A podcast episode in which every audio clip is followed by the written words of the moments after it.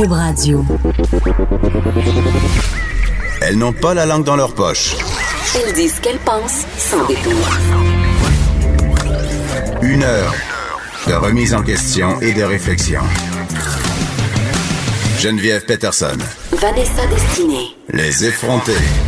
Hey, salut tout le monde. J'espère que vous avez passé un beau week-end. Hier, c'était soir de Super Bowl et je n'ai pas fait exception à la règle. J'ai regardé cette game-là. J'ai préparé un festin. Hein? Oh, de la guacamole? Oui, Vanessa. Geneviève? Les avocats de sang n'ont pas eu d'emprise sur moi. J'ai préparé une guacamole sans culpabilité, mais j'avoue. Tu me regardes dans les yeux en me disant Non, mais j'avoue que quand je les ai pris dans les étals de l'épicerie, j'ai pensé à toi parce qu'on parlait à l'émission que la culture euh, d'avocats était vraiment nocive pour l'environnement et que ça détruisait euh, des écosystèmes et Les enfants étaient exploités, même pour Exactement. la culture des avocats dans certains pays. Donc, je me sentais un peu mal, mais mon, mon envie de manger de la guacamole au Super Bowl l'a emporté sur ma conscience sociale. C'est très, très mal. As-tu mis un peu de tabasco dedans? J'ai mis de la sauce cristal. Est-ce que tu connais la sauce cristal, Vanessa? Non. C'est une sauce. Je connais le Crisco, par contre. Ah, oui, ça paraît.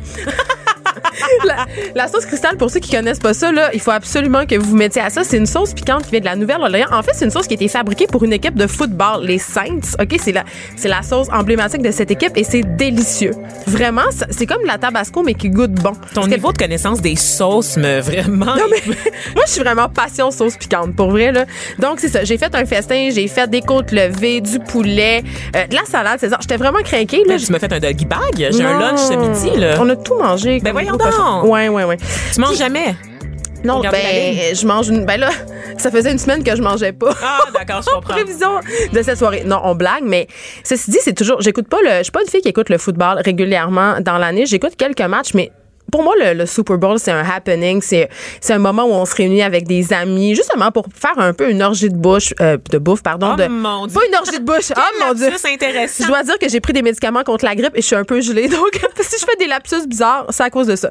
Donc, voilà, on a préparé de la bouffe. Et là, c'est c'est ça que j'aime, moi, là-dedans. C'est le fait de se réunir entre amis, de boire, de manger. Et on attend tous un petit peu le show de la mi-temps, on va se le dire. Ben oui, on- moi je vis pour ça. Honnêtement, j'écoute juste le, le Super Bowl pour la nourriture Ben- ou pour le show de la mi-temps ou les deux en fait. Pourquoi pas Mais je pense que, comme beaucoup de personnes, puis tu sais, on se rappelle euh, des prestations absolument euh, mémorables de Katy Perry, euh, de Michael Jackson. Il y a eu Beyoncé dans les dernières années dans ce que Il y a eu le de scandale récent. de Janet. Janet, il y a eu Lady Gaga aussi qui a enflammé. Je pense que le, le nouveau souffle de la carrière de Lady Gaga vient entre autres de cette performance là au Super Bowl qui était qui était électrisante. Là. Oui, oui, c'était vraiment bon. Et puis c'est ça. Mais hier, oh mon Dieu, Vanessa. Toi, tu l'as pas écouté, tu me Je l'as l'ai dit. pas mais- écouté. Euh, On y viendra. Pourquoi j'ai pas écouté le Super Bowl Mais euh, j'ai entendu des choses. J'ai vu des choses sur les réseaux mais sociaux.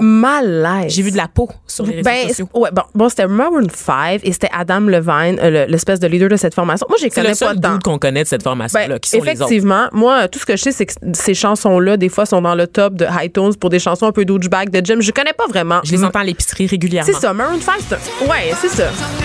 Mais ils ont pas chanté leur hit hier. tu sais. Mais quel hit! Ben, je sais pas. Mais tu sais, c'est- un, un band dont la longévité ne s'explique pas, est-ce que c'est de la musique, cette espèce de beat-là? Bizarre? Là, la chanson qu'on entend, c'est pas un bon exemple parce qu'elle est entraînante. Oui, puis c'est avec Christina Aguilera. C'est y une autre personne. Mais d'ailleurs, il y avait des rumeurs comme quoi elle serait là hier. Il y avait des rumeurs que Cardi B serait là. Il faut rappeler la- toute la controverse entourant le spectacle de la mi-temps cette année. Beaucoup d'artistes ont été approchés, des artistes afro-américains. notamment. Rihanna? Rihanna. Mais je dis afro-américain, c'est pas vrai, elle vient de la Barbade, Oui. mais bon. Euh, Il y, a, il y a eu Cardi B aussi, la rappeuse, euh, qui ont été approchés et les gens. Euh, D'ailleurs, il y avait Outkast pendant le, le spectacle de la mi-temps. La deuxième moitié d'Outkast, qui est André Benjamin euh, 3000, a été approché également pour se produire aux côtés de Big Boy. non. Et il a dit non. Ils ont tous dit non par euh, solidarité envers le mouvement initié pour dénoncer la violence à l'égard des Noirs, la, la culture de violence aussi dans la NFL, donc la violence conjugale, tout ça. Et on y reviendra au cours de l'émission. Mais euh, je pense que le choix de Maroon 5 s'est fait un peu par dépit. Ben, est-ce que, moi, dans ma tête, j'étais comme jusqu'à quel point il était 28e dans la liste des artistes qui peut-être, tu sais, c'est comme quand tous tes amis refusent de t'accompagner à un spectacle, puis là, tu fais, ah, je vais y aller avec ma cousine. C'est un peu C'est ça. quand même ça. C'était vraiment pas, puis c'est un peu, tu sais, j'ai rien contre le, malaisant. j'ai rien contre le hip-hop et rien de ça, mais je veux dire, c'était un peu off-beat. Tu sais, au Super Bowl, à la mi-temps, tu veux des tunes entraînantes, tu veux, tu veux veux quelque Bruno chose de Mars qui danse. Oui, tu veux une espèce, Hey, là, là, il y avait des lanternes quétaines. Le gars, Adam Levine, il s'est mis en chest. Ah, je veux dire, à chaque chanson, il a enlevé un morceau de linge, comme une espèce de long striptease malaisant, Vanessa. Quand c'est le highlight de ta performance, là, ça tient pas à grand chose ta carrière. Hey, là. Puis là, je me disais, hey, pour vrai, là, si c'était une femme qui avait fait ça, qui avait enlevé tous ses vêtements, on aurait dit, ben voyons donc, qu'est-ce qui se passe? Qu'est-ce qu'elle fait là? C'est quoi, c'est quoi le but de ça? Je veux dire, on- ça aurait été dégueulasse. On, Ben oui. on aurait parlé comme pendant mille ans. Et là, lui, il faisait juste enlever ses vêtements puis montrer son six-pack. Même. Madonna a pas fait ça il y a quelques années quand elle était Mais j'ai vraiment pas compris. C'est désespéré comme, comme geste, là, vraiment. Là, Ben- pour attirer de l'attention. T'as rien à offrir, littéralement. Puis en plus, euh, puis là, je vais pas faire mon la fille euh, de la bonne morale, mais le Super Bowl, c'est un spectacle familial quand même. Qu'est-ce que ça envoie comme message aux jeunes personnes qui écoutent ça que pour être un artiste pop, il faut se dévêtir? Ra- rappelons qu'on a condamné Janet Jackson Ben- pour un accident technique vestimentaire. Bon, un accident. Bon, euh, ben, Moi, je fais partie des complotistes qui pensent que tout ça était vraiment très bien stagé. Là. Tu sais, Mais elle a porté le blâme. Il y a eu clairement du slut shaming là-dessus, Ben oui. alors que Justin Timberlake, lui, il a pu faire le spectacle de la mi-temps. On l'a réinvité. Il a jamais subi le backlash qu'a reçu Janet Jackson. Ah, à Janet, l'époque. elle a porté la lettre écarlate pendant une couple d'années. Voilà. Une référence à- littéraire. Suite à ça. tes racines. Exactement. Mais voilà, donc euh, j'avais envie qu'on se dise que le show de la mi-temps, c'était vraiment Je très, pensais pas qu'on pouvait faire pire que Coldplay. Tu te rappelles quand Coldplay, euh, il y a quelques années, je pense qu'il y a deux ans de ça, était au Mais on riait hier, on disait euh, Maroon 5, c'est comme le Coldplay des pauvres qui est déjà le U2 des pauvres. Moi, je disais C'est une pente descendante. C'est une, c'est une pente vraiment. Ils peuvent euh, juste faire mieux l'année prochaine. Faut le voir comme ça parce que honnêtement, on a touché le fond là. Euh, mais Le- en tout cas, j'espère qu'ils vont avoir une réunion. Une réunion euh, de post-prod qui vont se dire Hey, je pense qu'on l'a échappé, euh, les gars. Appelez-nous, on va brainstormer là-dessus. Geneviève et moi, on a plein d'idées. Exactement. Écoute, Vanessa, il y a des parents qui campent devant les écoles. Est-ce que. Moi, je suis pas ce genre de parent-là. Non, ben peut-être t'es t'es sûr parce que me semble que ça t'as déjà vécu, t'es déjà passé par là à l'école de ton enfant? Ben, en fait, euh, à l'école de mes enfants, avant, il y avait des étudiants qui étaient en libre choix. Les étudiants en libre choix, c'est les étudiants qui font pas partie du secteur. On sait qu'à Montréal, euh, les zones scolaires sont déterminées par des quadrilatères. Donc, si tu habites entre telle rue et telle rue, c'est telle école qui est attitrée. Puis, évidemment, dans la culture de l'enfant roi dans laquelle on baigne, ça fait pas nécessairement l'affaire des parents. Les parents, ils veulent envoyer leur école, euh, leurs enfants, pardon, à la meilleure école. Et si l'école de quartier est pas bien cotée, ça a une mauvaise réputation, mais c'est là qu'on va un peu voir qu'est-ce qu'il y a autour. Puis là, tu peux inscrire ton enfant en libre choix. Donc, avant, à mon école, ça se passait comme ça. Il y avait une longue, longue file. Puis oui, il y avait des parents qui couchaient dehors pour avoir le privilège d'envoyer leur, leur enfant à l'école. Mais il y a beaucoup d'écoles qui ont mis fin à ça. Puis maintenant, ce sont des piges. Hmm. Toi, c'était une question de privilège. T'as des parents qui voulaient le mieux pour leurs enfants. Je te dirais que c'est un peu ça dans la situation qui nous intéresse, qui s'est passé en fin de semaine, mais c'est aussi motivé par la contrainte. Donc, c'est euh, la commission scolaire anglophone de Montréal, English Montreal. On le sait, il y a pas beaucoup d'éco- d'écoles dans le réseau anglophone en général qui vont offrir des programmes d'immersion en langue française. Donc, ils vont offrir des programmes enrichis, qui vont offrir des programmes performants où les enfants peuvent à la fois parler anglais ou français. Et c'est quelque chose dont on parle pas beaucoup. On parle beaucoup de la surpopulation dans nos écoles francophones, dans les écoles de quartier, mais on parle très peu de la réalité des euh, des élèves anglophones. Et je pense qu'il y a un tabou, là, vraiment, on va se le Il y a dire. quelque là. chose de beau là-dedans, non, dans des parents qui veulent apprendre à leurs jeunes à parler français. Absolument, mais quand est-ce qu'on entend parler des- de la surpopulation des écoles anglophones sur l'île de Montréal? Il n'y a Jamais. pas moins d'étudiants de langue anglaise à Montréal. Si ça se trouve, les anglophones se reproduisent et font des enfants, Geneviève, qui devront éventuellement aller sur, à l'école Mais- et qui ont le droit, par les lois, d'intégrer le système anglophone. Je sais pas si c'est moi, Vanessa, ou si c'est un préjugé, mais j'ai l'impression que les- la commission scolaire anglophone subventionne mieux ces écoles. J'ai l'impression que les écoles sont mieux entretenues, que justement, il y a. C'est pas vrai, ça? Ben, quand on lit les articles, quand on lit les commentaires des parents, en fait, qui ont campé devant quatre écoles anglophones pendant la, la fin de semaine qui vient de se passer, le campement dans certaines écoles a commencé en vendredi après-midi. c'est trois jours de camping d'hiver trois à moins 30 degrés. Il fait super froid. Euh, Je lisais dans un article de la presse, Radio-Canada aussi a rapporté la nouvelle. Euh, C'était un peu partout dans les médias parce que vraiment, c'est incroyable. Des gens qui se donnent le relais, des membres d'une même famille qui se donnent la tag pour continuer le intelligent. pour être sûr de pas de pas perdre des places. Et euh, en fait, ce qu'on disait, c'est que l'enjeu, c'est le français. Les anglophones veulent apprendre un français de qualité, mais c'est pas à leur portée dans toutes les écoles. Il y a aussi beaucoup d'écoles qui sont en décrépitude dans le réseau anglophone. Donc les mêmes, c'est des vieilles écoles aussi, tu sais. Donc les mêmes enjeux qu'il y a dans les écoles francophones, on les retrouve aussi au sein de la commission scolaire anglophone de Montréal. Évidemment, il y a moins d'attention médiatique qui est portée pour des raisons évidentes. J'oserais dire même peut-être politiques, ce qui fait en sorte que ces enfants-là sont négligés. À l'école Royalville notamment, euh, qui est une école vraiment très populaire là, dans le réseau anglophone, en raison de la qualité de ses programmes, il y avait juste 17 nouvelles places pour la prochaine année. Donc, c'est 17 pas places. tous les parents qui auront campé euh, dans le froid qui auront une place dans Non. les. OK. Exactement. Et euh, ce qu'ils vont faire, ces écoles anglophones, en fait, c'est que souvent, ils vont favoriser les, les enfants d'une même fratrie. Donc, évidemment, si ton plus vieux est déjà là au secondaire, ben on va prendre tout de suite Ben, les, les plus jeunes, ce qui est très normal, mais ce qui fait en sorte qu'il reste très peu de place pour les premiers admis, pour les nouvelles admissions, ou pour les gens qui changent d'école en cours de parcours. Donc, je trouve ça un peu décevant euh, de voir que l'offre est pas à la hauteur euh, de la volonté de la communauté anglophone de s'intégrer et d'apprendre le français. Donc, on devrait mettre des ressources à leur disposition. C'est pas, c'est pas de favoriser l'anglais, c'est plutôt de travailler de façon à ce que le français soit normalisé au sein de la communauté anglophone. Et il y a une volonté pour ça, contrairement à ce qu'on essaye de faire croire euh, dans certains médias ou auprès de certains commentateurs. On va suivre ça. Ah, Écoute, euh, la raison pour laquelle tu n'as pas écouté le Super Bowl hier, Vanessa, c'est que tu étais à l'Université de Montréal, à la radio. Oui. Et euh, tu as vu un truc assez préoccupant dans les toilettes, je crois. Oui, ben en fait, euh, ça a l'air très louche quand on parle comme ça. Non. Non, c'était pas un étudiant en droit qui était en train de faire des lignes de coke. Rassurez-vous, mes jours d'université sont derrière moi. Euh, j'étais à CISM, donc j'étais invitée euh, la radio étudiante de l'Université de Montréal où j'ai fait mes premières armes à la radio. J'étais invitée pour parler de moi. Donc je suis rendue là dans ma vie Geneviève, j'étais invitée à la radio pour parler de moi-même. qui ça intéresse? Je, honnêtement, je sais pas. Je sais pas. Je suis pas payée, je pose pas de questions. Euh, et donc, j'étais à l'Université de Montréal et dans les toilettes, il y avait des graffitis. Euh, ça disait, ça va faire de- du bien de se regarder en face. Des messages de soutien, en fait, qui avaient été imprimés. Et je viens d'apprendre ce matin que ça fait partie d'une vaste campagne de sensibilisation à la santé mentale qui a été lancée sur les campus universitaires. Ça s'appelle Ça va aller. Et euh, c'est né d'un sondage qui a été mené là, à la FECUM, donc l'Association euh, facultaire des étudiants de l'Université de Montréal, en 2016 auprès de 10 000 étudiants qui révélait que 75 des étudiants souhaitent améliorer leur santé mentale. Et ça, c'est quelque chose dont on parle pas beaucoup. Euh, Excuse-moi, je soupire un peu. là. Oh, non, J'ai vraiment l'impression que les étudiants, ils font pas pitié. là. non, non. Hey, D'ailleurs, euh, on, on en parle. La perception, c'est qu'on a une vision très, très biaisée. Ben, quand t'es très- étudiant, ça va bien. T'étudies tu chez tes Ben parents, oui, puis tu te payes des petites affaires la fin de semaine. là. C'est Ben, pas très stressant. Les leaders étudiants en parlent d'ailleurs. On le dit, on a une image très stéréotypée de la vie universitaire, aller à ses cours, se préparer pour les examens, s'impliquer dans les activités parascolaires et faire le party, évidemment. Mais c'est pas pas ce que vit une majorité d'étudiants. Il y a beaucoup de sentiments de solitude, d'isolement social qui peut se manifester dès le bac, en fait, malgré le fait qu'on s'implique, malgré le, fait qu'on soit en proximité avec d'autres étudiants.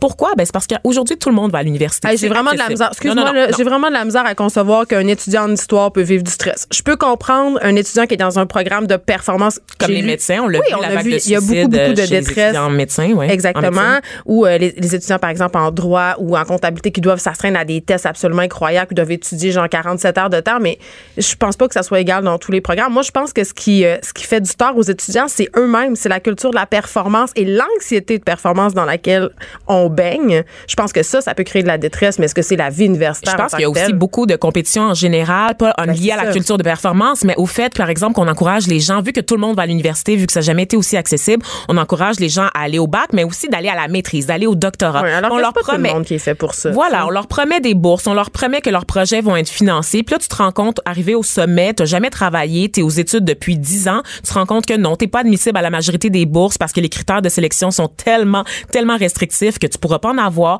Personne est, est intéressé par ton projet de recherche, t'as pas de financement, t'as pas d'expérience de travail. Ça, ça revient quand même à, à dire, tu sais, à- à- à- cette- ce fameux nivellement par le bas, faire à croire que tout le monde est égaux, faire à croire que tout Mhm. le monde a les mêmes facultés. Tu sais, au final, quand tu chutes, la chute est d'autant plus pénible Ben quand voilà. tu t'es fait à croire tout ton cycle supérieur que tu allais performer, que tu allais avoir une job de prof. La vérité, c'est que c'est beaucoup d'appelés, peu, Peu d'élus. d'élus. Pour nous rejoindre en studio, Studio à commercial cube.radio. Appelez ou textez 187 Cube Radio. 1877 827 2346. Les effrontés.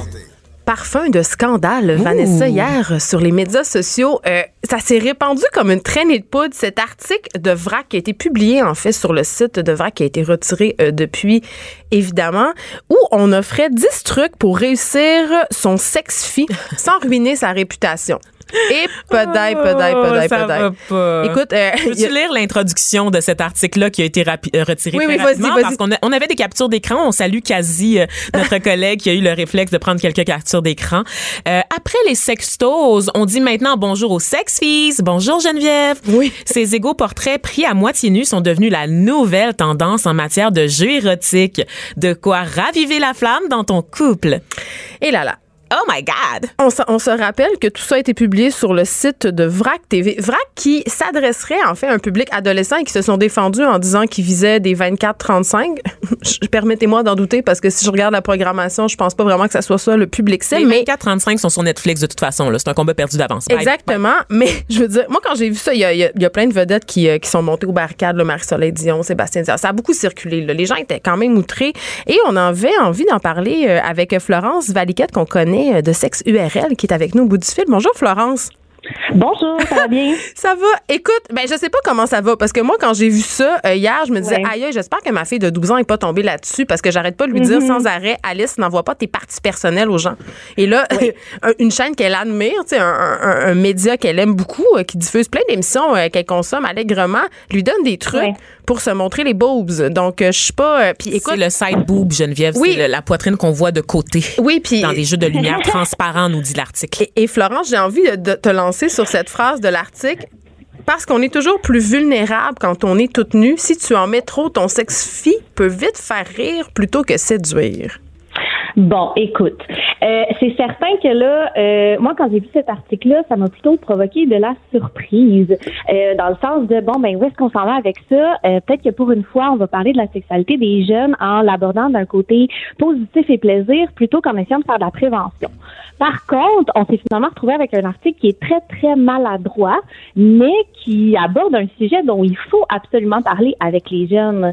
Euh, puis, je pense que VRAC, malgré que euh, ça, ça a été, là, je vais le répéter, euh, maladroit, il y a quand même des conseils dans cet article-là qui sont pas si mauvais que ça. C'est-à-dire, que on- Pardon? c'est-à-dire lesquels sont pas si bons? Parce que moi je lisais ça puis je me disais hmm, Peut-être je- un autre extrait.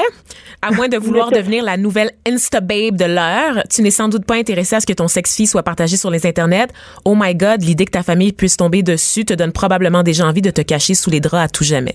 Oups. Oui, ben moi j'irais plutôt avec le être 100% partante. Euh, c'est clair que si euh, on veut prendre un sexy, ben c'est important d'être partant, puis de ne pas se forcer. Et c'est le dernier conseil que euh, qui est dans cet article-là. Donc oui, tu sais, il y a, y a un petit côté quand même qui était intéressant, mais c'est sûr que quand on va du côté de euh, garder le mystère, ne pas se prendre trop au sérieux, l'esthétique plutôt que la vulgarité, là on peut repasser parce que euh, c'est pas des bons conseils. Moi je pense à donner ni à des adolescents ni à des jeunes adultes parce qu'en fait, ben si ces personnes-là veulent prendre des sexy, mais ces conseils-là, tu sais, ne s'appliquent pas à tout le monde, euh, ne devraient pas être dirigés à tout le monde et ben chaque personne fera ce qui lui convient. tu sais, finalement. Oui, Parce que aussi, ce qu'il faut qu'on se souvienne, c'est que euh, prôner l'abstinence dans la sexualité des jeunes, c'est jamais vraiment quelque chose qui a fonctionné. Donc là, c'est Florent, je, je, sursaute sur ma chaise. Là. La mère Euh, de oui. famille en elle. Non, mais moi, je, je suis vraiment pour euh, pour le fait justement de présenter euh, la sexualité comme quelque chose de positif, euh, de pas justement slot shamer ni les garçons euh, ni les filles, mais en même temps, euh, le sex-fi, c'est pas innocent. Je veux dire, c'est quand même risqué d'envoyer des photos de soi nues sur Internet, surtout à un si jeune âge. Je pense pas que des jeunes de 13, 14, 15 ans, dans la plupart des cas du moins, soient aptes à mesurer les conséquences euh, de tels gestes. Puis en plus, on sait que les relations à cet âge-là durent pas nécessairement longtemps et que les personnes gèrent pas nécessairement les ruptures de la façon la plus adéquate. Donc, je- moi, si ma fille voulait envoyer des sex-filles à, à son, à son amoureux ou à son amoureuse, ben écoutez, euh, je serais pas tellement à l'aise. Là. Je pense pas. Non, je, je je pense pas que ça fait de moi une mère qui euh, réfute la sexualité ou qui fait la promotion de l'abstinence. Entre un sex-fille et l'abstinence, il y a quand même un monde. Non, mais l'abstinence d'envoyer des, photos, tu sais, euh, dans le sens que je veux dire, c'est plus que qu'on le veuille ou non, les adolescents s'en envoient des sexues. Donc, maintenant, qu'est-ce qu'on fait avec ça? Parce qu'en ce moment, c'est comme si on a une discussion dans la cour des grands, puis on n'inclut pas les ados dans cette discussion-là, euh, puis ils vont continuer à en envoyer. Donc, est-ce que de leur dire, non, n'envoyez pas, la meilleure sexy à prendre, c'est celle qu'on ne prend pas du tout. Euh, moi, je pense que dans leur coin, les ados, ils, se moquent un peu de ce qu'on dit, puis ils continuent à en envoyer. Donc, si on veut avoir une vraie discussion sur ça, faut les inclure, leur dire plutôt, quand tu envoies des sexy, comment tu le fais, puis comment tu peux te protéger en faisant ça, plutôt aller dans une optique de réduction des méfaits, plutôt que dans une optique de ne le fais pas, Mais- parce que les adolescents, ils font ce qu'ils veulent, finalement. deux éléments là-dessus, Florence. Tu parles de réduction des méfaits. D'abord, on on parle pas du tout des conséquences là, de la distribution de pornographie juvénile qui concerne, en fait, le partage d'images sexuelles de jeunes, de mineurs. Donc, tout cet, cet aspect-là est évacué. On, est, on évacue la responsabilité du receveur. Et aussi, mm-hmm. tout l'article est construit autour des filles. C'est aux filles d'envoyer les sex-filles. Il y a rien qui concerne les gars. Donc, de mm-hmm. dire que ça, les ados sont inclus, je m'excuse, c'est les adolescentes seulement qui sont visées par cet article-là. On ne parle pas du tout des gars qui vont être probablement, dans la grande majorité des cas, les receveurs de ces photos-là et qui sont mis en cause le plus souvent, on l'a vu dans les médias avec les récents scandales, le plus souvent en cause dans les scandales de partage de photos euh, de mm-hmm. non consentantes. Oui, absolument. Euh, puis moi, en fait, je pense que euh, c'est la première chose qui me fait sourciller dans l'article, en fait, qu'il soit seulement dirigé vers les filles. Euh, moi, j'ai, tout de suite pensé que peut-être qu'on éduquait la mauvaise personne. Euh, c'est, pas nécessairement les, les, personnes qui veulent prendre les sexy qu'il faut, les sexy, pardon, qu'il faut éduquer, mais plutôt ceux qui les reçoivent. Euh, donc, tu sais, dans la discussion, là, la, la grande discussion sur comment on gère les sexy que je parlais tantôt, mais il faut surtout euh, euh, demander qu'est-ce que tu fais quand tu reçois une sexy. Puis quand on se tu sais, là, vraiment à la lettre, à la loi, ben on est supposé la supprimer, la sexy qu'on reçoit, surtout quand on est mineur, mais quand on est un adulte, là, ça devient un petit peu plus flou à ce niveau-là. Mais, tu sais, quand on suit vraiment, là, à la lettre, à la loi, on est supposé la supprimer, la sexy qu'on reçoit, et ne surtout pas, surtout pas, surtout pas la partager. OK, mais moi, qu'est-ce que je dis à ma fille? Parce que euh, moi et Vanessa, on a fait une story avant l'émission où on avouait avoir déjà euh, partagé des sexuels, mais on est des adultes, on est consentantes, puis on, peut quand même mesurer l'effet que ça pourrait avoir. Mais, mais quand il est question d'adolescence, c'est quoi la discussion qu'il faut avoir, Florence? Comment on présente ça? Eh ben, leur demander s'ils sont au courant que c'est quelque chose qui existe, déjà en partant, euh, leur demander qu'est-ce qu'ils en pensent, leur demander leur opinion, leur demander qu'est-ce qu'ils pensent que les conséquences peuvent être. C'est pas, moi je pense qu'avec les adolescents, les, avoir un discours où on veut les empêcher de faire quelque chose, ça donnera rien, mais plutôt planter une graine pour leur faire réaliser que justement leurs actions peuvent avoir des conséquences puis que c'est risqué. Après ça, malheureusement, on pourra pas aller jusque dans le contrôle dans leur téléphone parce que ben en 2019, euh, toutes les ados ils en ont des parce que les, les parents y en donnent. Donc, euh, ça va être difficile d'aller jusque dans le contrôle jusque là, mais d'avoir la discussion, d'ouvrir la discussion. Puis c'est pas une discussion qui dure un soir. Ah, ce soir on en a parlé. Non, c'est une discussion qui qui doit se répéter comme toute éducation sexuelle euh, faite en famille. C'est quelque chose qu'on doit faire sur le long terme, mmh. puis planter des graines et réfléchir ensemble. En terminant, Florence, euh, est-ce que tu penses qu'il y a une certaine pression à envoyer des sex-filles? Mon Dieu, c'est une excellente question. Euh, je te dirais que si on regarde euh, le nombre de jeunes qui en ont envoyé, là, tantôt j'écoutais euh, un podcast, là, on parlait de un jeune sur cinq, selon les données du ministère de la Justice. Je te dirais que sans doute qu'il y a des pressions à envoyer des sexy. je pense même que les jeunes se gênent pas pour les demander. Donc après ça, c'est, ça va être encore de faire de la prévention avec ces jeunes-là pour leur dire est-ce que c'est vraiment une bonne idée? Hmm, merci beaucoup, Florence Val c'est toujours un plaisir de t'avoir avec nous. On rappelle que tu fais partie du groupe Sexe URL. Merci beaucoup d'avoir été avec nous. Ça me fait plaisir. Bonne fin de journée. Bye. Les effrontés. Les effrontés. Joignez-vous à la discussion. Appelez ou textez. 187 Cube Radio. 1877 827 2346. Vanessa, tout le long qu'on parlait des, des sex je te voyais tortiller ah. sur ta chaise.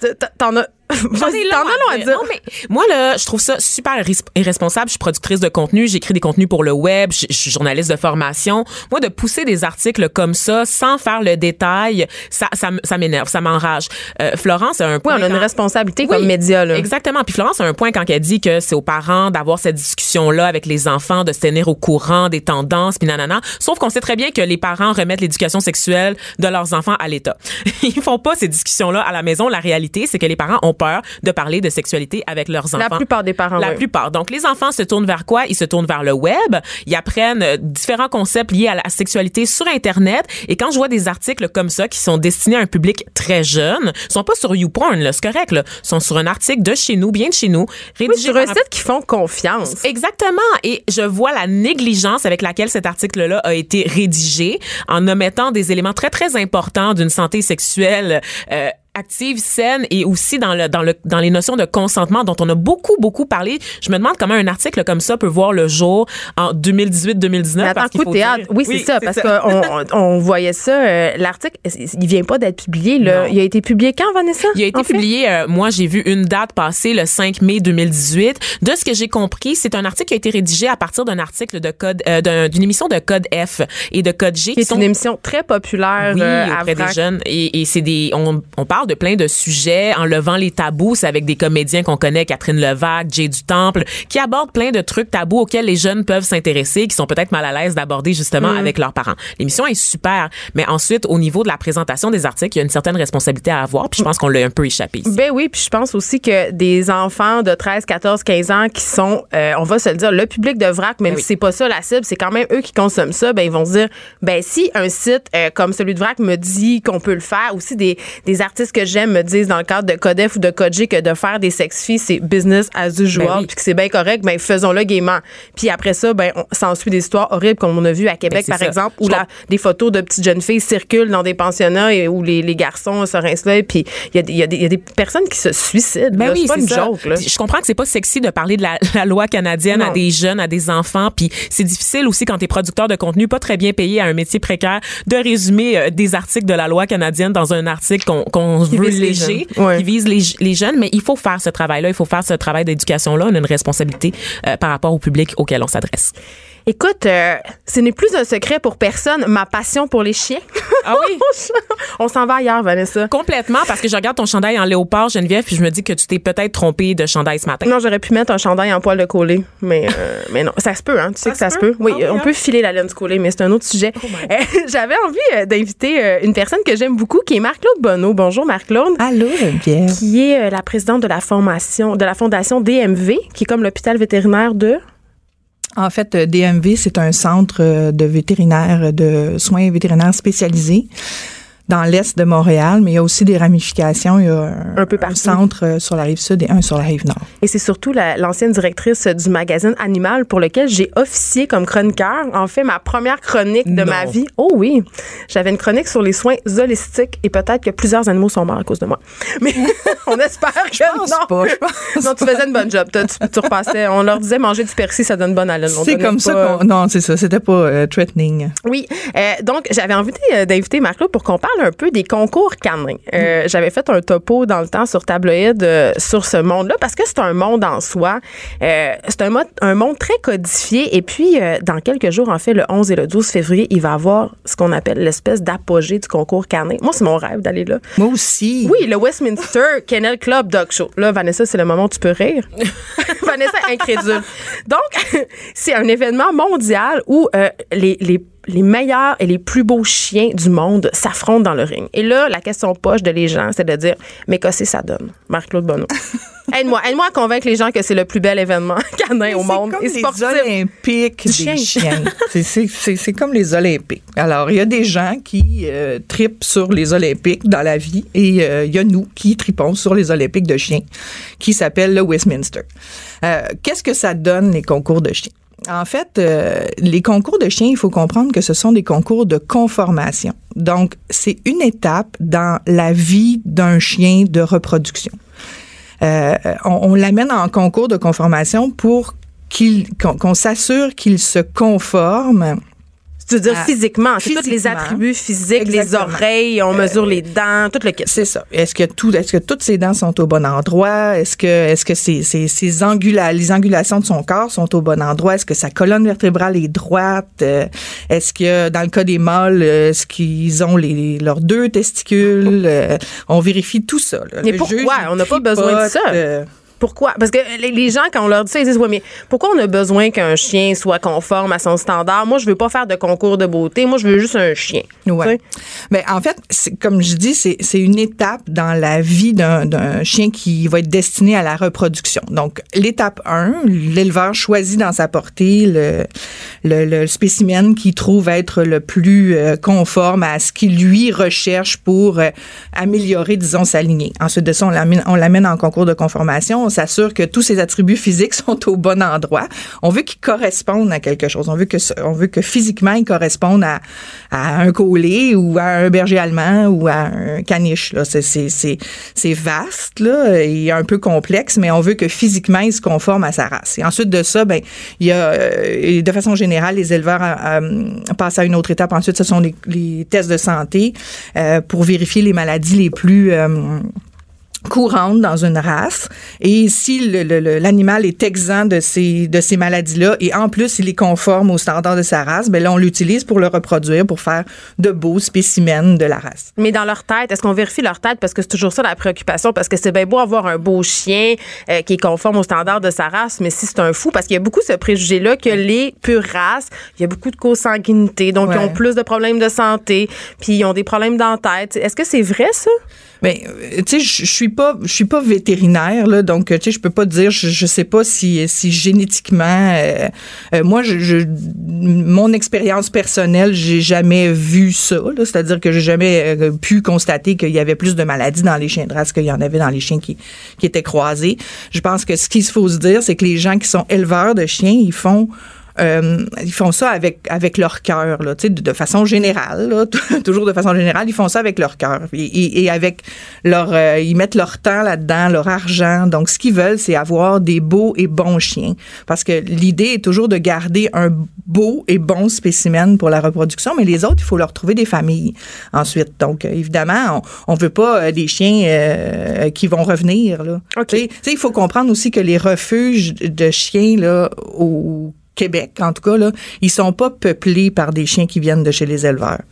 Ben oui, c'est ça. Parce que euh, on parlera du fait que tu as été famille d'accueil euh, pendant huit ans pour des chiens justement qui ont mm-hmm. été abandonnés, mais parlons-en justement de ces fameux abandons. Si moi, je, parce que le réflexe commun de la plupart des gens, puis c'est normal, puis on le comprend là. Quand on magasine un chien, bon, tu connais pas trop ça, on n'a pas de connaissances, tu vas sur internet et là, mettons, je me magasine un labrador, ben je, tape chiot labrador. Et là, qu'est-ce que je, tombe sur des annonces qui Kijiji, des packs où là je vois des chiots labrador qui sont vraiment mignons, euh, qui coûtent, je sais pas, moi 500 pièces, puis après ça, je tombe sur des sites d'éleveurs, puis les chiots sont 2000 pièces. Mm-hmm. Mais le réflexe de la plupart des gens, ça va être de dire, ben je vais aller voir le chiot à 500 pièces pourquoi je paierais 2000 pièces Tu sais, puis on, les comprend ces personnes-là, mais explique, mais explique-nous un peu pourquoi c'est moins une bonne chose sur eux parce que oui, ça se peut tu peux trouver un très bon chien sur Kijiji, mais les chances sont moins sont moins élevées. Ben en fait, tu sais, c'est jamais la faute de l'animal. Le, chien, lui, il est venu au monde, puis à un moment donné, ben on lui cherche une famille. Et c'est sûr que les éleveurs, comme je disais, ils font ça. Il y a des étapes, puis ils font ça, ils, mettent, ils investissent beaucoup là-dedans. Fait que donc, ce que tu achètes, la différence entre le 2000 dollars et le 500 dollars, ce que tu achètes, c'est l'expertise de la personne qui t'a vendu ton chien, qui l'a qui l'a produit en quelque sorte parce qu'il l'a produit au meilleur de sa connaissance avec les meilleurs standards, les meilleurs tests de santé. L'animal est né dans les meilleures conditions.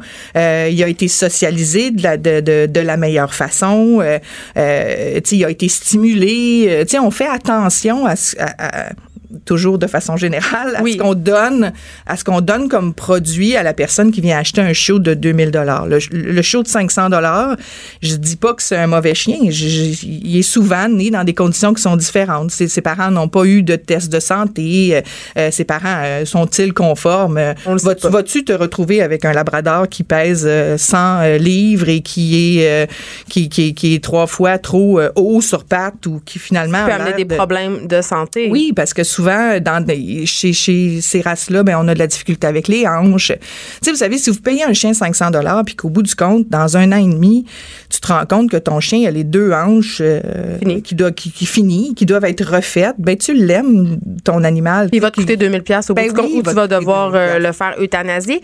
J'ai envie qu'on se parle des fameuses usines à chiots, euh, Marc-Claude, parce que évidemment, on a vu, ça a défrayé la manchette, puis ça frappe aussi l'imaginaire quand on mm-hmm. voit ces saisies-là, les photos d'endroits absolument absolument euh, insalubres, puis des chiens qui sont négligés, qui sont là seulement pour reproduire. Là, c'est des, des endroits où euh, il y a plein de races dans des cages, puis ils fournissent. Je sais plus maintenant s'ils fournissent tant aux animaleries, mais il y a beaucoup de ces, ces chiens-là qui se ramassent euh, dans les petites annonces. Mais il y a de ces chiens-là qui se sont ramassés chez vous aussi, je pense, oui. en famille d'accueil.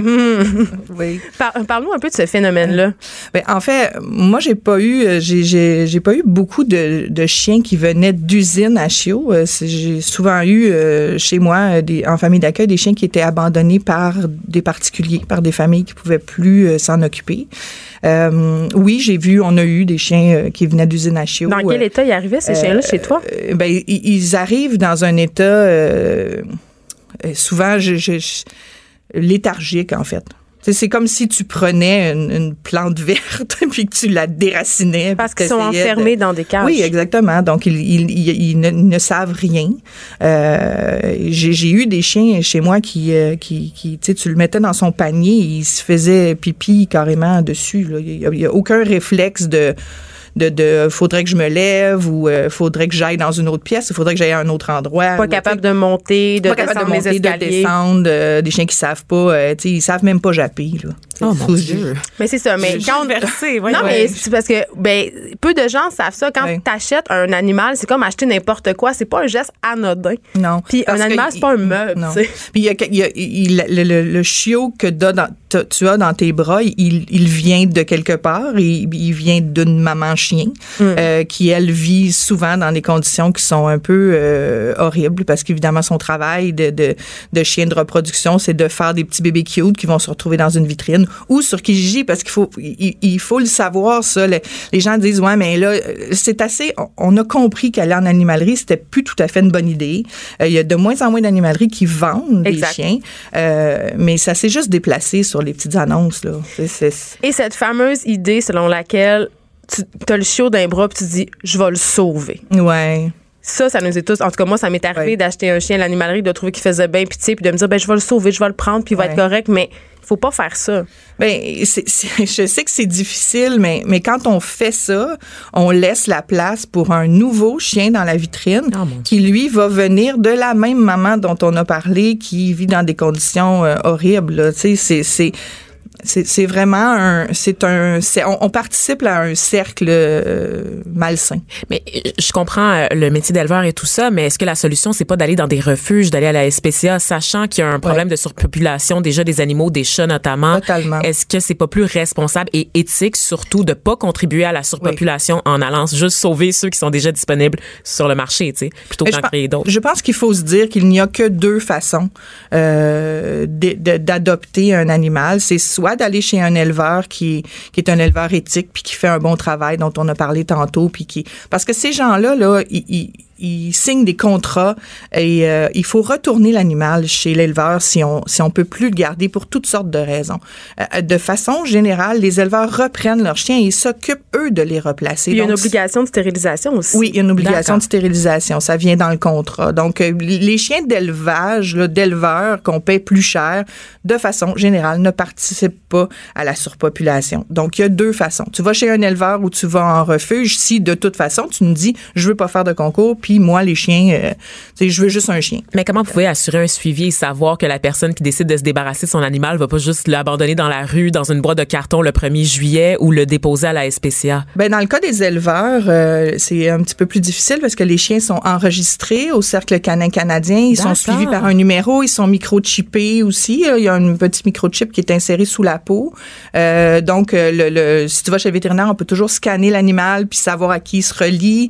Donc, euh, et puis dans les SPCA aussi, dans les refuges, ils scannent encore une fois les animaux. Et s'ils viennent d'un éleveur, ils vont appeler l'éleveur. Ah, j'ai c'est un, super. j'ai un de vos chiens chez nous. Puis euh, Ben, écoutez, merci beaucoup, Marc-Claude Bonneau. On rappelle que tu es président de la Fondation DMV. Et si vous voulez adopter un chien, faites vos devoirs. Puis rappelez-vous que si vous payez 500 pièces maintenant, vous allez peut-être payer 5000 dollars plus tard. Donc, ça vaut pas la peine. Vaut mieux Ben euh, oui. investir tout de suite dans un bon, un bon chien qui va vous assurer euh, une longue vie heureuse avec lui. Merci beaucoup d'avoir c'est été ça là. le message. Merci. Merci à vous. Restez branchés. De 9 à 10. Geneviève Peterson. Vanessa Destinée. Les effrontés. Alors, on revient euh, sur le sujet du football parce que euh, il y a une lettre qui a été publiée euh, dans la presse plus, une lettre écrite par Martine Saint-Victor qui nous euh, qui nous enjoint, oui, à boycotter euh, le football en général et le Super Bowl en particulier. Oui, on a déjà reçu Martine à l'émission, tes stratèges en communication, elle nous a parlé de la campagne notamment sur le cancer du sein, s'intéresse un peu aux phénomènes populaires médiatiques, donc qui relèvent l'attention, évidemment le Super Bowl, le phénomène que c'est, on Ben, en a long à dire, n'est-ce pas? Oui, euh, Martine qui est au bout du fil. Bonjour Martine. Oui, bonjour, comment ça va? Ça va très bien. Écoute, euh, euh, j'ai lu ta lettre, puis euh, moi, je suis fan de football depuis très longtemps, puis j'avais vu à l'époque le film Concussion qui dénonçait en fait le scandale des commotions cérébrales dans la NFL, qui nous disait à mhm. quel point la Ligue avait caché ça. Aussi, levait le voile sur des nombreux cas de violence conjugale, puis je t'avouerais qu'après, je m'étais beaucoup questionnée. Je me demandais si c'était légitime de continuer à regarder des matchs, puis on dirait que plus le temps avançait, plus ma conscience sociale s'étiolait. Puis hier, j'ai écouté le Super Bowl, mais quand j'ai lu ta lettre... Dont le titre « Rompre avec le football de la NFL après l'avoir tant aimé » est quand même frappant, là, tu sais. Il y a un désaveu assez évident d'entrée de jeu. Mais, mais toi, tu as décidé de cesser d'écouter le football à tout jamais? Euh, oui. Ben, en fait, euh, une chose que j'aimerais corriger, je, je, je n'appelle pas au boycott. Je n'essaie même pas de convertir qui que ce soit. C'est que je, j'essaie, ce que j'ai essayé de faire, c'est plutôt de mettre euh, sur papier euh, cette espèce de paradoxe dans lequel on vit parce que je pense que ce que je ressens, euh, ce que je ressentais en fait juste jusqu'au moment où j'ai décidé d'arrêter de regarder le football, je pense qu'il y a des il y a des millions de personnes qui se sentent comme ça.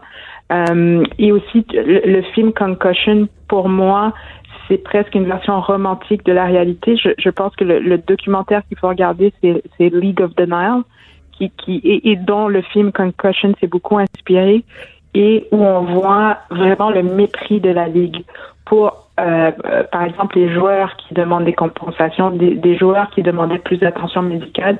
Et c'est ce mépris, moi, en fait, qui m'a vraiment... Euh, ça, c'était l'avant-dernière goutte qui a fait déborder le vase. La dernière, c'était Colin Kaepernick.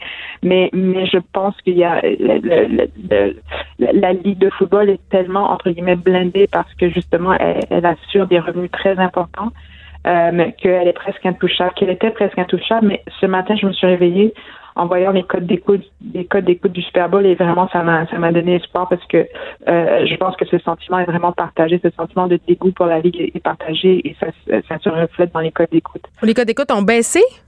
Les codes d'écoute ont baissé. C'est euh, un des Super Bowls qui a été le moins suivi dans l'histoire du Super Bowl. Ou c'est peut-être à cause du spectacle à mi-temps. Moi, je donne euh, le chest de Adam Levine. oui, c'est possible. Mais, possible oui. mais quand tu dis euh, la Ligue cache des choses, la Ligue est de mauvaise foi, elle veut, la Ligue ne veut pas se rendre compte de problèmes parce que c'est excessivement payant euh, comme industrie. J'ai de la misère à croire. Il y a une partie de moi qui refuse de croire que des humains puissent nier euh, les répercussions physiques sur des joueurs, peuvent nier, euh, peuvent être foncièrement racistes, se dire oh, on, va pas on va pas écouter les gens. Non, mais quand même, les statistiques parlent d'elles-mêmes. C'est 70% des joueurs de la NFL sont noirs, mais 100% des patrons d'équipe ne sont pas. Puis il y a pas beaucoup aussi de, de noirs qui sont corps arrière. Non, mais en fait, il y en a beaucoup plus que lorsque j'ai commencé à, regarder le football. Euh, un exemple flagrant, moi, je me souviens en 84, les Washington Redskins avaient, un carrière qui s'appelait Doug Williams, euh, euh, et cette année-là, ils ont gagné le Super Bowl. Et à l'époque, Doug Williams était un, des joueurs les moins payés, les moins bien payés de l'équipe. Euh, dans quelles euh, circonstances est-ce qu'on peut s'imaginer qu'un carrière serait le un des, un des, joueurs les moins bien payés d'une équipe? Ça n'existe pas. Euh, je pense aussi que ce qu'il faut réaliser quand, quand j'ai mentionné dans, dans, dans, ma lettre d'opinion de, de, la presse plus que que euh, euh, il y avait aucun des patrons d'équipe qui était noir, il faut comprendre aussi le, le, le contexte pour pour avoir une équipe. En fait, ce que je voulais dire, c'était propriétaire d'équipe. Pour être propriétaire d'une équipe, les autres propriétaires de la ligue doivent être d'accord. Euh, par exemple, Donald Trump a essayé à plusieurs reprises d'avoir une équipe de la NFL. On lui a toujours refusé. Ça, c'est une bonne nouvelle. Mais on lui a accordé la présidence des États-Unis. Pourquoi pas? C'est ça, c'est ça, oui. Euh, et euh, euh, j'ai de la difficulté à croire qu'il n'y a aucun groupe ou aucun, euh, euh, aucune personnalité d'affaires ou qui, qui, a, qui a fait un, un bid sur une équipe. Je pense que c'est arrivé et qu'on leur a dit non et quand il y a une omerta et comme si tu veux réessayer d'avoir une équipe, tu vas pas t'en plaindre, tu vas pas te plaindre euh, euh, euh, sur la place publique pour te dire qu'on t'a refusé. donc je pense que certainement il y a eu, des noirs qui ont essayé d'acheter des équipes qu'on leur a refusé. C'est un boys club qui est extrêmement exclusif, extrêmement blanc. Ça veut pas dire que c'est extrêmement raciste. Ce que ça veut dire, c'est que le système autour de ça pour accéder à la propriété d'une équipe est, extrêmement fermé à la diversité.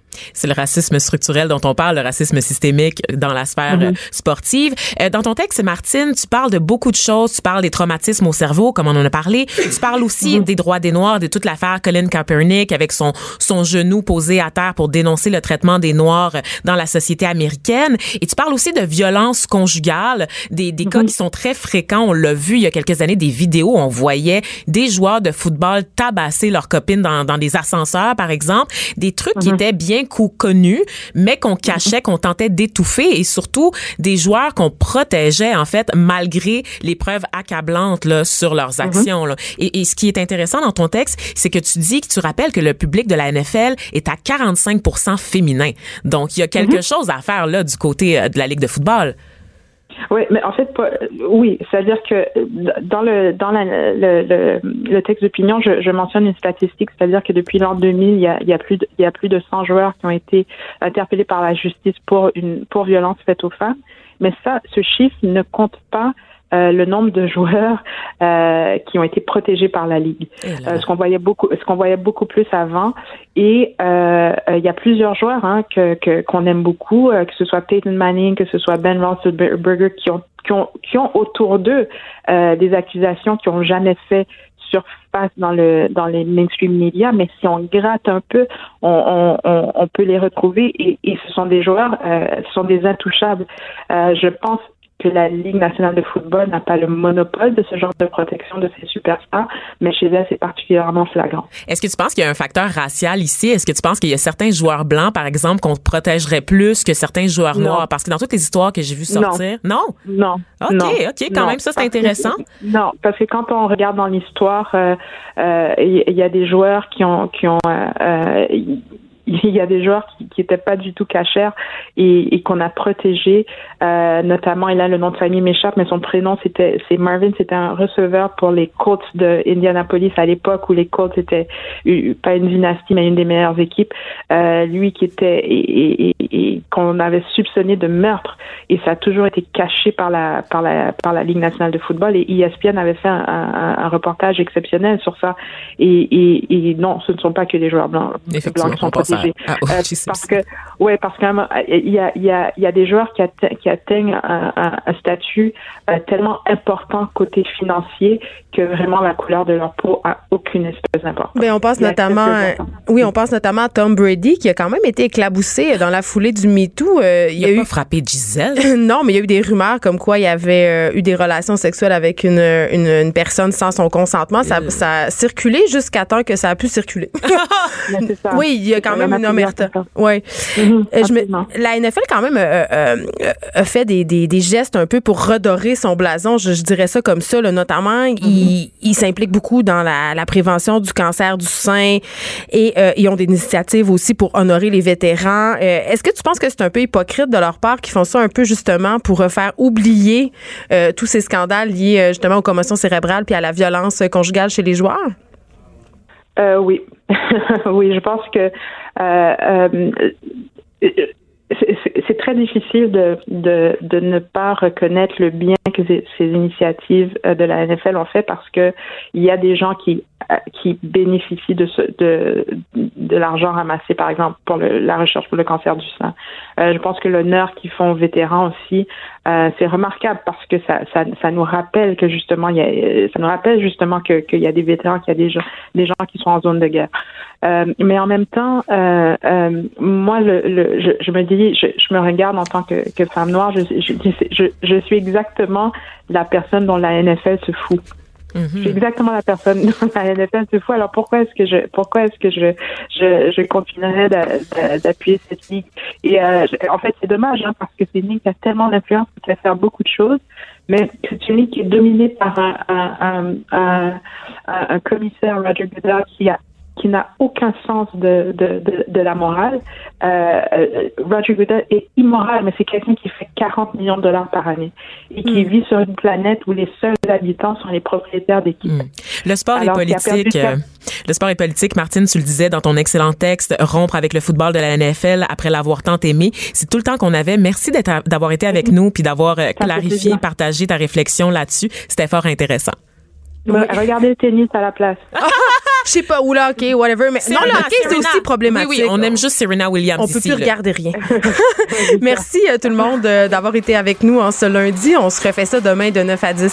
Non, il faut pas mettre du Adam Levine pour sortir là, de l'émission. là. Je peux pas vivre avec ça. Ce choix éditorial-là, ça va pas du tout. Ça va pas du tout. Je me dissocie des effrontés ce matin.